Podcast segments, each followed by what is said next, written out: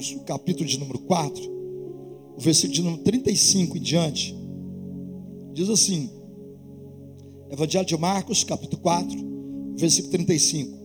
E naquele dia, sendo já tarde, disse-lhes: Passemos para outra margem. E eles, deixando a multidão, o levaram consigo, assim como estava, no barco. E havia também com ele outros barquinhos. E levantou-se grande temporal de vento, e subiu as ondas por cima do barco, de maneira que já se enchia de água. E ele estava na popa, dormindo sobre uma almofada. E despertaram-no, dizendo-lhe: Mestre, não te importa que pereçamos? E ele, despertando, repreendeu o vento e disse ao mar: Cala-te, aquieta-te. E o vento se aquietou e houve grande bonança. E disse-lhes: Por que sois tão tímidos? Ainda não tendes fé? E sentiram um grande temor e diziam uns aos outros: Mas quem é este que até o vento e o mar lhe obedecem? Oremos, Pai, fala conosco nessa noite. Nós aprendemos todo levante maligno contrário à tua palavra nós aprendemos todo cansaço agora. Pai, em nome de Jesus, traga cativamente cada um para que possam ouvir, para que possam, para que possa compreender a tua palavra. É a nossa oração em nome de Jesus. A igreja diga, diga para três pessoas assim: olha, você vai ser um grande vencedor. Profetiza aí para três pessoas: você vai ser um grande vencedor. Podeis assentar, queridos, nós eu gosto muito de campanha. A primeira que eu vou fazer aqui, nós, eu trabalho muito com campanhas. Nós vamos estar aqui durante sete semanas, orando, jejuando por uma causa. Hoje eu estou podendo falar mais com vocês. Então, em primeiro lugar, não deixe de jejuar. Como jejuar, pastor? Tem dois tipos de jejum. Tem um jejum que você pode fazer de 12 horas, você pode fazer de meio-dia à meia-noite, ou você pode fazer de meia-noite ao meio-dia. Tem um jejum também de 24 horas. No primeiro jejum de 12 horas, é bom você também tomar água por causa do clima de Brasília. O jejum de 24 horas, você pode fazê-lo. Nesse aí também é muito importante você estar tomando água por causa do nosso clima. Eu quero que você jejue por uma causa. Eu creio, em nome de Jesus, que no término dessa campanha, eu vou ouvir aqui testemunhos de vida que vão receber o milagre do Senhor eu não quero que você participe dessa campanha sem um propósito, sem um alvo. O que você gostaria de receber? O que você gostaria que Deus fizesse na sua vida? Eu quero que você participe de um propósito. Você vem aqui crendo que Deus pode fazer algo na sua vida. Portanto, eu quero que você venha para aqui com um propósito gerado no seu coração, crendo. A palavra de Deus diz assim: o justo viverá pela fé sem fé é impossível agradar a Deus. Eu quero que você esteja visualizando algo grande na sua vida, algo poderoso. Por exemplo, eu vejo que talvez você teve até dificuldade de chegar aqui hoje. Às vezes o inimigo não queria que você nem viesse a este culto. Por quê? Ele não quer que você ouça a palavra.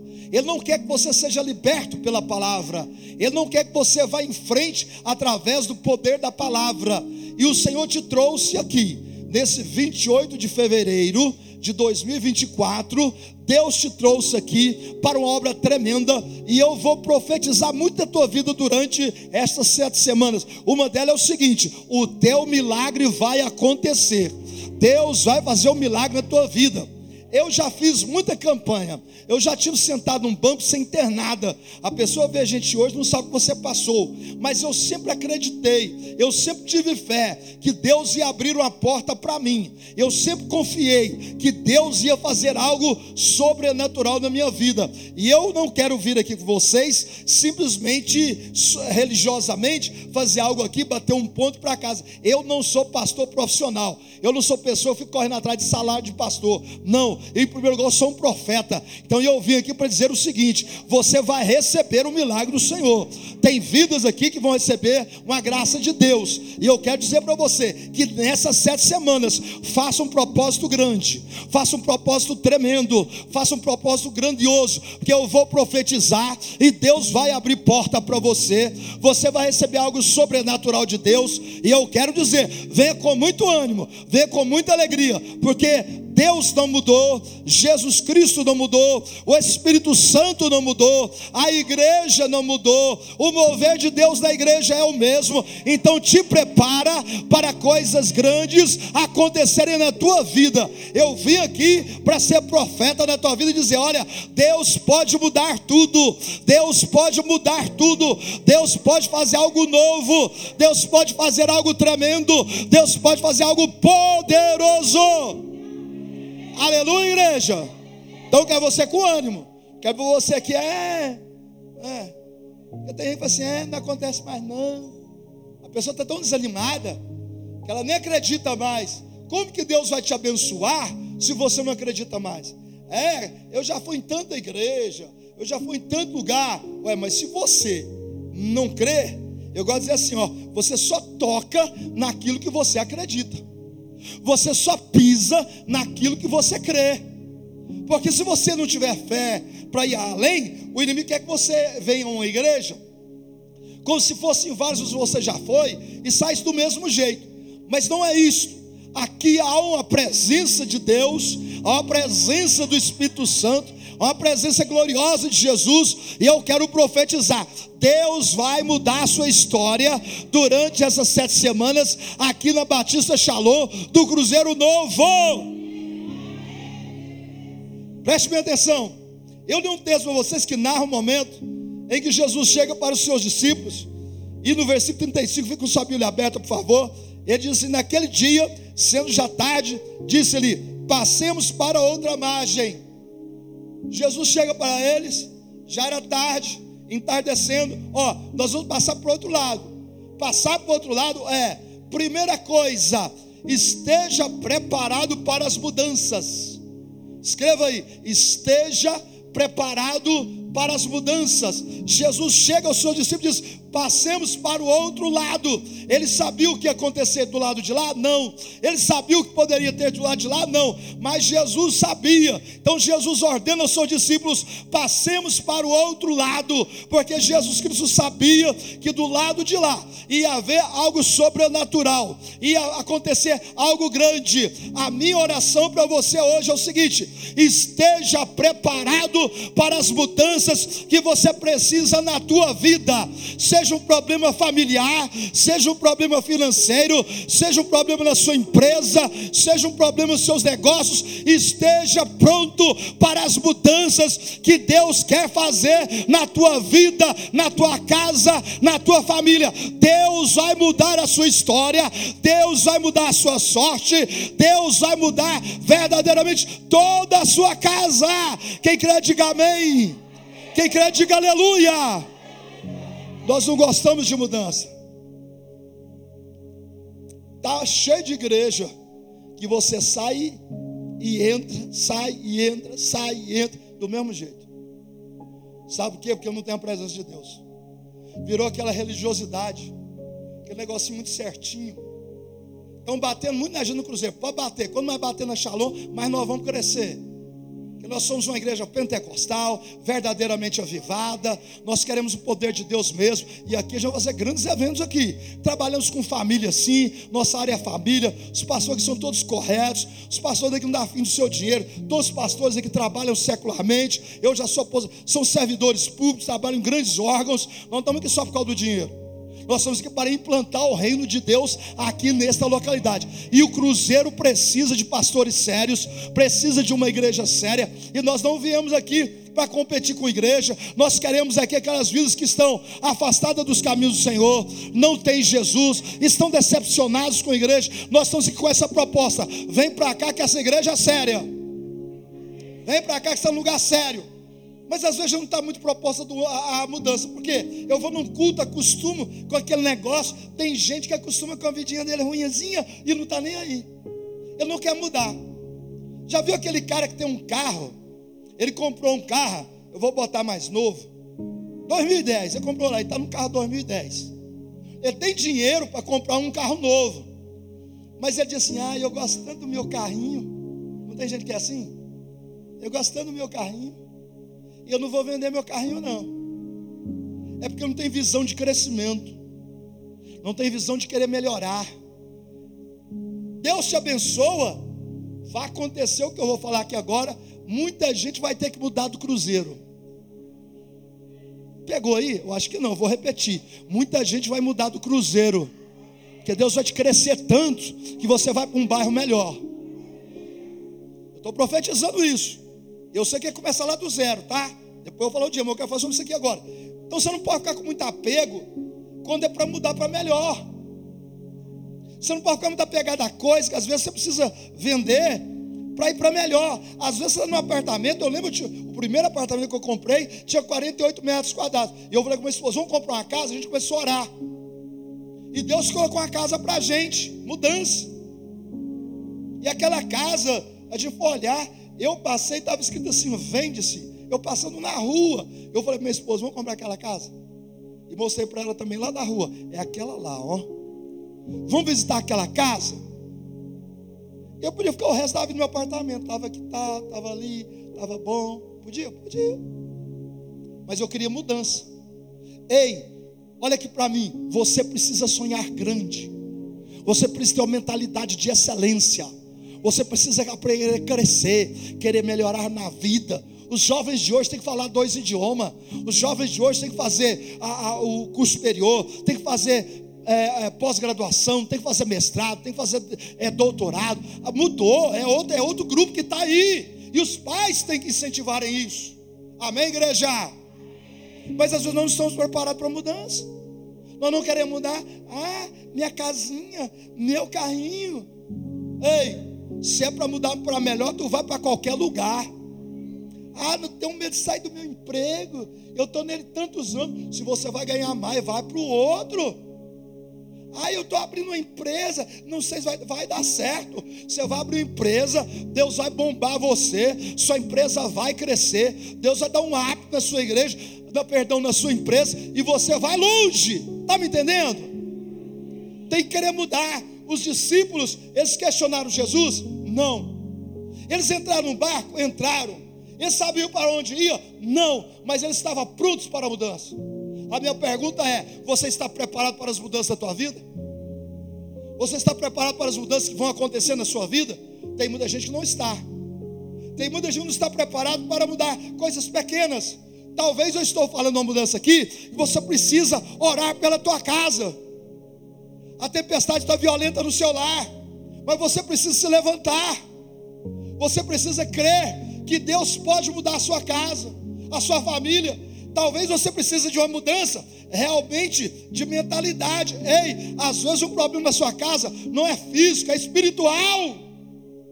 E você precisa disso. Eu acho lindo os discípulos não questionarem nada. Eu acho muito bonito os discípulos obedecerem a Jesus. Ah, é passar para lá? Vamos embora. É pessoa disposta para a mudança. Ah, eu estou falando para a pessoa aqui, eu sinto muitos de Deus, que você precisa mudar. Você precisa mudar sua vida com Deus, sua vida com a igreja, a sua vida profissional. Você precisa mudar. Você precisa mudar sua vida espiritual.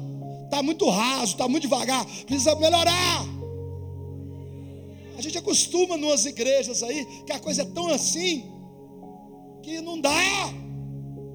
Ei, você tem que sentir alegria. Você tem que sentir alegria na igreja. Você tem que se regozijar. Você tem que sair alegre da igreja. Aqui você está cultuando o Deus dos deuses, o Senhor dos senhores. Eu não suporto a gente que fica correndo atrás de cantor, correndo atrás de pregador. Parece uma idolatria, não gosto disso. Eu sempre fui fiel na igreja que eu servi.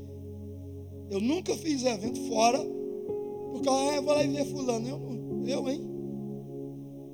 A Bíblia é clara, se você quer falar com Deus, dobre o seu joelho no seu quarto, ali no oculto o Senhor te ouvirá. Você precisa de ter um intermediário, não. então vira, volta para a igreja católica. Para ter intermediário, o padre vai te ensinar lá como faz. Não é? A gente tem Jesus, nós temos tudo. Então eu acho lindo no, o comportamento deles sem questionarem. Eles foram avante. Vamos lá, versículo 36, 4,36. E eles, deixando a multidão, o levaram consigo assim como estava no barco.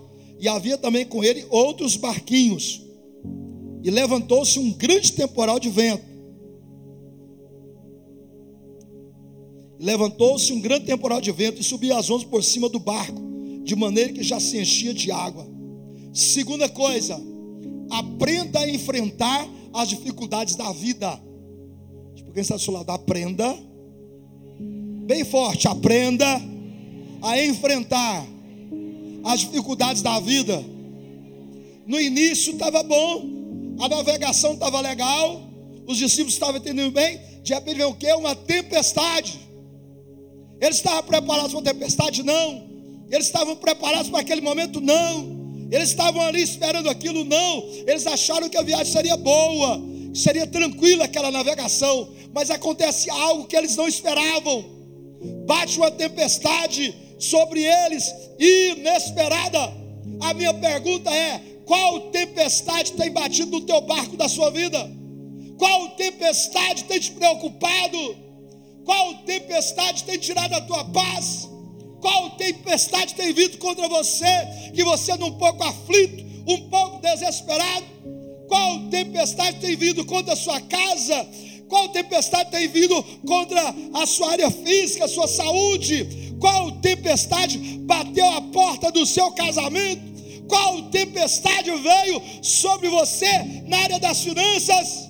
Ei, nós não estamos isentos de passar por provações, nós não estamos isentos de passarmos por dificuldades, ela sempre vai acontecer, ela sempre vai vir. Agora, eu tenho, você tem que estar preparado para as tempestades da vida. Eles correram? Não. Pularam na água? Não. Ficaram firmes dentro do barco. Eu quero dizer hoje: fica firme. A tempestade está difícil na tua vida, permaneça firme. A tempestade está difícil na sua casa, permaneça firme, orando, jejuando. A tempestade está difícil na área das finanças, permaneça firme. O Senhor vai fazer um milagre financeiro na tua vida. A tempestade está difícil na área da saúde, permaneça firme. O Senhor vai curar você dessa enfermidade. Oh, aleluia! Eu acho lindo ver aqui que os discípulos levantam grande tempestade, mas eles permanecem ali lutando, indo com o barco. Nós vamos remar, nós vamos junto aqui, mas nós não vamos abandonar o barco. Ei, não abandone os problemas que aparecem na sua vida. Não gosto de gente que foge de problema. Eu gosto de pessoas que encaram o problema. A Bíblia diz o seguinte: não virá sobre você provação a qual você não possa suportar. É, não sei o que acontece comigo, acontecem umas coisas tão ruins comigo. Ei, se vem provação na tua vida, é porque você é forte e tem condição de superá-la. Amém? Amém, igreja? Toda provação que vier sobre mim, sobre você, nós temos capacidade de enfrentá-la. Não importa essa tempestade violenta, que é uma coisa mais difícil que passar um momento financeiro ruim. Eu já passei, você já? É difícil. Vem com, vem com violência. O que, que a gente faz? Permanece firme na fé. Crendo que Deus vai fazer um milagre. Que é uma coisa mais difícil que uma enfermidade que bate contra você, sua casa, sua família. Tem que encarar. Tem que enfrentar. Eu não posso fazer nada, mas o meu Deus, oh aleluia, o meu Deus, vou repetir, o meu Deus, Ele pode fazer infinitamente mais, além daquilo que pensamos ou pedimos. Ele pode fazer na tua vida, minha querida, meu querido. Eu quero ser boca de Deus para dizer assim: ei, descansa no Senhor e espera nele, e Ele concederá o desejo do teu coração. Espere em Deus, confia, não deixe se abater. Agora tu imagina as ondas vindo e eles ali. Eu gosto desse texto, não sei se você vê dessa forma, que eu imagino assim os discípulos batalhando para o barco não afundar e Jesus estava fazendo o quê? Dormindo. É intrigante isso, não é? Vocês, vocês olham assim? Eu olho. Toda vez que eu leio esse texto, eu fico assim, nossa, como pode, né? Tá uma tempestade, porque eu uma vez peguei um momento ruim no mar com minha esposa. A gente conheceu um casal, e eles chamaram a gente, eu estava evangelizando, ele era um engenheiro brasileiro que estava trabalhando na Holanda, e a gente conheceu quando a nossa filha a Milena era pequena, e eles fizeram amizade no hotel, e a gente começou a ser. Aí chegou umas 16 horas, vamos passear de barco, eu já comprei e tal, vamos, vamos, né? Irmão, veio aquelas ondas bravas. Eu nunca tive tanto medo dele. Eu lembrei dessa passagem imediatamente. A frente do barco fazia assim, ó. Tom. Eu achava que o barco ia virar para trás, velho. Aí ele ia lá embaixo, assim, quando a onda passa, parece que ele vai afundar. Ele desce assim. Uh! Dá um frio na barriga. E olhava para ela, falava, misericórdia, esse passeio não vai acabar mais, não. Ou onda horrorosa, que quase me matou de medo, aquilo não gosto muito de água. E eu fazendo por amor esse casal. Nós ganhamos exercício para Jesus, graças a Deus. Olha aqui, preste bem atenção. Às vezes vai vir algo da tua vida inesperado. Qual deve ser a sua reação? Crer em Deus, esperar nele, confiar nele. O que, é que o inimigo quer? Que você desista, que você pare. Ei, este vai ser o melhor ano da tua vida. Eu tenho profetizado aqui nessa igreja onde eu prego. Esse vai ser o melhor ano do povo brasileiro. O inimigo deu um tiro no pé. Deus ama o Brasil. Deus vai abençoar o Brasil. Deus vai abençoar essa nação. Ah, o Brasil está nas mãos de Deus. É Ele que cuida dessa pátria. Ele que cuida aqui. E você, Deus não deixou você de lado. Ele vai te abençoar tremendamente. Preste atenção. O que, que eles poderiam fazer? Parar. Está muito complicado pular fora. Porque tem gente que não pode vir um problemazinho que abandona a igreja. Vai para o mundão. Como se fosse resolver, não resolve. Quanto maior o problema, maior a necessidade da oração. Quanto maior a dificuldade você atravessa, maior você precisa estar buscando a Deus diante desse momento. Busque mais, leia mais a Bíblia, jejue, ore, mas a nossa tendência é reclamar.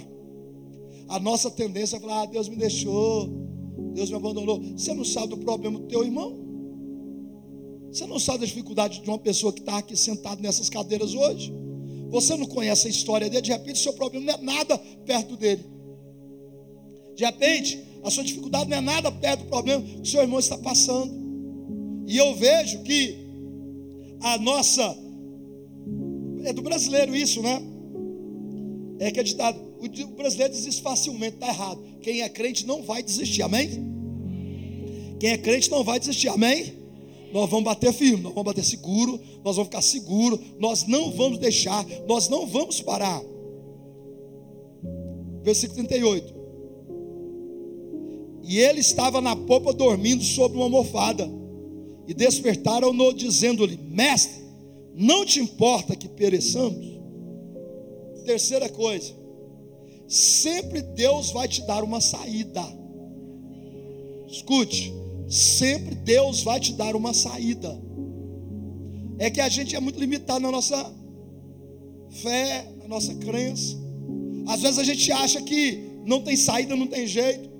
Eles estavam desesperados com as ondas, claro. A tempestade era forte, era mas eles tinham alguém que estava no barco. E o nome dele é Jesus Cristo de Nazaré. Eles não estavam sozinhos. Eu creio que quando eles vão procurar Jesus, é porque o negócio tá, não tinha mais jeito. Não tinha mais solução. Vamos procurar Jesus então. Já que nós não conseguimos resolver, vamos falar com o mestre. E eles chegam para, o, para ele, mas vem cá, vamos fazer uma introspecção aqui entre a gente? Por que, que Jesus deixou o barco chegar naquele ponto? Por que, que Jesus deixa os discípulos chegar naquele ponto? Porque Jesus está querendo ver, testando onde ia a fé deles. Jesus sabia o que estava acontecendo no barco. Jesus sabia daquela tempestade. Mas Jesus queria ver qual seria a atitude deles diante de uma tempestade. A minha pergunta é: qual é a sua atitude diante de uma tempestade na sua vida? Qual é a sua atitude diante de uma adversidade na sua vida? O que, que você faz quando o relacionamento sentimental dá errado? Tem gente que se desespera, entra em depressão, tenta se matar, vai resolver? Não. Encara. Se Deus tirar alguém da sua vida, é porque tem uma pessoa melhor para você. Nossa, perderam a oportunidade de um amém bem alto. Vou repetir: se Deus tirar alguém da sua vida, é que tem algo melhor para você. Ah, mas não sei, é, eu perdi meu emprego, eu me desesperei. Se você perdeu o emprego, Deus abriu uma porta gigantesca, ganhando mais, melhor de situação. É assim que Deus faz. A nossa tendência é querer reclamar de tudo, achar, eu não gosto dessa moda de hoje, desses homens fracos, dessas mulheres fracas. Tudo é problema. Ei, começa assim, não sei se eu estou com depressão. É porque não está fazendo nada, né? Ocupe-se com alguma coisa, meu querido. Não está fazendo nada, venha para a igreja orar. Venha para os cultos. Faça alguma coisa. Ore, jejue por milagre. Mas a gente tem uma tendência de ficar assim, ah, isso o diabo te ataca na mente. Então não fique muito só, não. Porque quando surge um problema, se você se isolar, é um perigo o inimigo querer te pegar. Depressão é a doença, não é espiritual, não. Não adianta ficar orando, me cura, me não procura. Se você tem depressão, procura um psiquiatra. Na hora, urgente. Surge um problema, o que é a depressão? Nada mais é eu me julgar incapaz, escute, de resolver um problema. Você e eu, nós somos incapazes, mas se Jesus entra em mim e entra em você, nós vamos conseguir resolver qualquer problema. Jesus está aqui hoje me usando para dizer a você. Talvez você já até passou por isso, mas hoje o Senhor vai te fortalecer. O Senhor vai te renovar, o Senhor vai te deixar você sair daqui animado, porque Jesus deixa eles para ver, para ver o que é que eles faziam, o que fazer quando passamos por momentos difíceis. Eu vou dar uma simbologia aqui, acho que Jesus abriu o olho e fechava assim, ó. Eu estava vendo a reação deles. O que, é que eles vão fazer? Será que eles vão mandar o vento parar? Será que eles vão estender a mão? Tempestade, pare! Será que eles vão orar? Mar, pare! Jesus está esperando algum comportamento deles. E Jesus espera hoje um comportamento meu, um comportamento seu. Para! Chega! Chega, a sua vida vai mudar a partir do momento que você colocar a sua fé em ação. A sua vida vai mudar a partir do momento que você crê que você tem condições de resolver essa situação. Por quê, pastor? Porque aquele que está em você é maior e o nome dele é Jesus Cristo de Nazaré, o Senhor dos Senhores. Não consigo resolver sozinho. Corre Jesus. Eu achei a atitude deles fantástica. Eles devem ter chegado e falado assim: Jesus! Deve ter ficado quieto, né? Eles, eles apelam, né? Você já viu no final do versículo, já prestou atenção nisso? Eles apelam, olha só, bem no final assim: Mestre, não te importa que morramos? Outra tradução fala: pereçamos.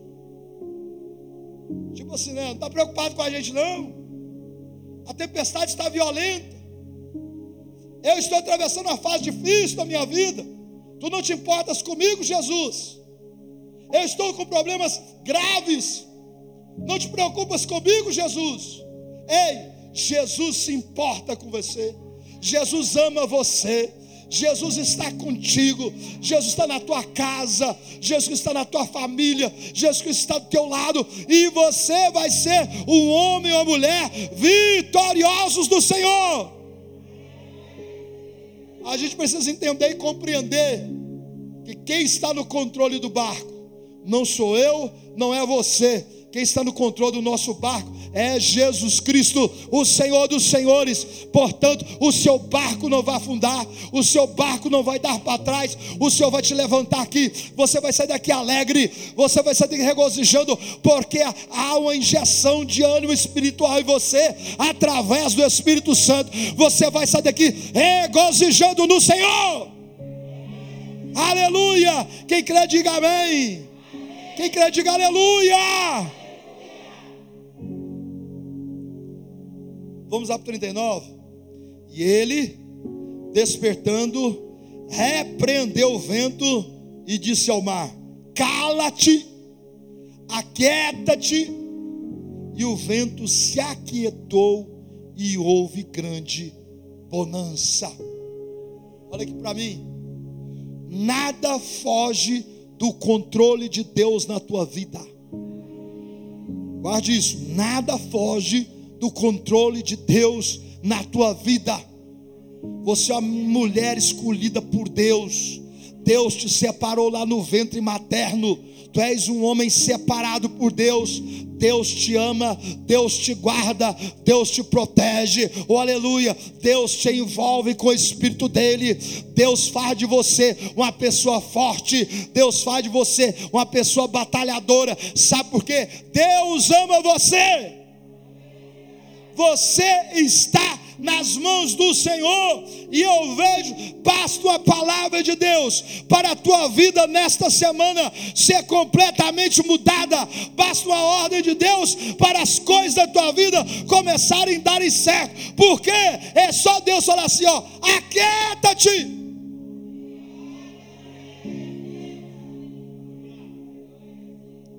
Às vezes a gente humanamente a gente erra nisso, não é? Nem alguma coisa contra a gente, fica tão preocupado que a gente esquece do agir de Deus. A gente fica tão preocupado com o que a gente está passando que a gente esquece da intervenção divina. Eu quero ser profeta na tua vida. Deus vai mudar a tua história. Conte sete semanas, eu vou orar por você e o Deus de Jeová o Deus de Israel, o Jeová Rafá, o Jeová Jireh, vai mudar toda a tua vida, vai mudar toda a tua história.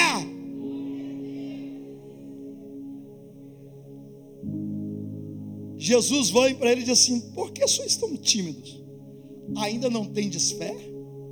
Serve para nós. Porque somos tão tímidos, não temos fé para crermos no milagre na nossa vida? Para crermos nas maravilhas que Deus faz, olhe para mim.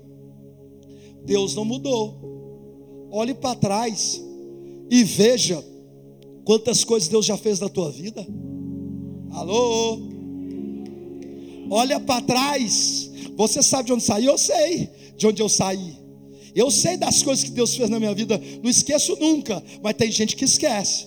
Tem gente que não olha para trás. Nossa, de onde Deus me tirou de onde Deus te arrancou, de onde Deus colocou você aqui hoje à noite, para você chegar aqui teve toda uma história uma história tremenda de livramento, de libertação, de bênçãos inefáveis, de bênçãos grandiosas. Você às vezes esqueceu de quantas intervenções divinas Deus fez na tua vida e você já teve tantas vitórias. Olhe quantas vezes Deus já te abençoou. Vai escolher só o momento ruim. Olha quantas coisas grandes Deus já fez. Olha tantas coisas que Deus já realizou na tua vida. Ei, eu estou aqui para dizer: tem mais ainda. Deus ainda vai liberar mais coisas na tua vida. Deus tem coisas grandes para liberar sobre você. Deus tem coisas grandes para fazer na tua vida.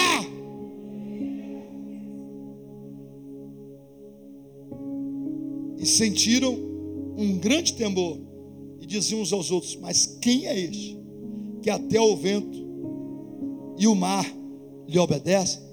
Encerro aqui. Nada há impossível que Deus não possa fazer.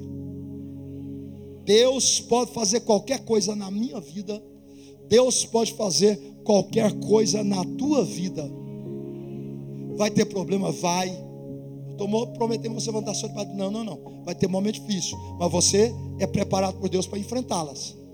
Vai ter momento, vai, mas Deus vai botar você diante de situações que você vai encarar as dificuldades e você ainda vai glorificar a Deus e te prepara.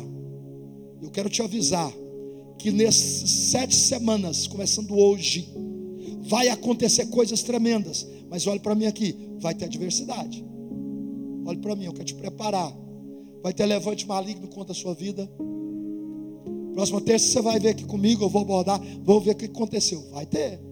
Te prepara que já teve comigo já. O diabo fica furioso quando ele vê você fazer algo que vai abençoar a vida de alguém. Preste atenção. O inimigo não fica parado, não. Ele está trabalhando. Mas eu quero dizer, não desista. Jejue, ore. Deus vai fazer coisas na tua vida que você não vai entender. Você não vai compreender. Está acontecendo coisas na minha vida que eu não compreendo, que eu não entendo. Eu sei que Deus está fazendo. Se Deus está fazendo, eu vou em frente. Se Deus está fazendo, eu vou embora. Talvez vocês acostumarem até que ver essas paredes, não estão nem aí. Vocês não sabem o que eu passei para levantar essa igreja até ali em cima. Primeiro que nós não tínhamos um centavo. Ei, tá ligado? Vou repetir, eu não tinha um centavo. Tá? Tudo boleto. Tesouraria ficou cheia de boleto. Sabe o que eu fazia? Nome da campanha: Deus proverá. Chegou um momento que eu fiquei até preocupado com a tesouraria, que eu estava dando boleto demais. Nós estávamos pagando, estamos pagando uma volta de 38 a 40 mil por mês de boleto. Ei, sem dinheiro. Isso chama-se andar pela fé. Agora, se eu não tivesse feito, estaria aqui nessa igreja. Teria nada feito em volta. E o inimigo correndo na minha cara, está vendo? Você não fez nada. Ei, é isso que eu quero que você abra os seus olhos. Eu não sei o que você está querendo nessa campanha, mas eu, pela fé, eu enxergo em Deus, em Cristo Jesus, eu enxergo o seu milagre eu enxergo a tua bênção, eu me uno com a sua fé para dizer: tu vais viver momentos tremendos, tu vais viver momentos maravilhosos, tu vais viver coisas tremendas na tua vida. Fiquemos de pé, eu vou ver coisas poderosas de Deus sendo realizadas na tua vida, tu vais me contar testemunhos maravilhosos. Eu quero fazer algo, pastora, vem aqui, amor. O que, que é? Eu quero te ungir. Eu senti de Deus de ungir todos vocês que aqui estão. Pastor Amor, faz uma fila que ela vai ungir rápido, ela sabe como é. Vem aqui à frente, antes de orar, eu quero te ungir. Porque eu creio no poder da unção. Eu creio que quando você vai e unge alguém, algo é quebrado. E você, ao ser ungido aqui nessa noite, algo está sendo quebrado contra a sua vida, contra a sua casa, bem rápido, amor, contra a sua família, no seu trabalho, na sua empresa. Grilhões malignos estão sendo quebrados grilhões malignos estão sendo desfeitos. Deus vai fazer algo grande na tua vida. Deus vai fazer algo poderoso na tua vida. Deus vai fazer algo glorioso na tua vida. Eu quero profetizar: milagres irão acontecer na tua vida, coisas tremendas vão acontecer na tua vida. Por quê? Porque Deus falou para mim que Ele vai prover. Se Deus falou, Ele vai prover. Na próxima semana você vai convidar alguém que está prostrado, que está sentado, fechado dentro de um apartamento. Você vai falar: não, você vai lá na Batista Shalom comigo. Eu vou lá e Deus vai te abençoar. Você vai sair dessa vida. Deus tem algo grande para você. Você não pode se entregar. Você não pode se entregar. Você não pode viver nessa vida. Você não pode viver assim. Deus tem coisas grandes para você. Na próxima quarta-feira, você vai trazer uma pessoa com você. Você vai lá na quarta profética comigo. Nós estamos com a campanha Deus proverá. E Deus vai prover na tua vida. Eu vou ver você trocar de carro. Eu vou ver você trocar de apartamento.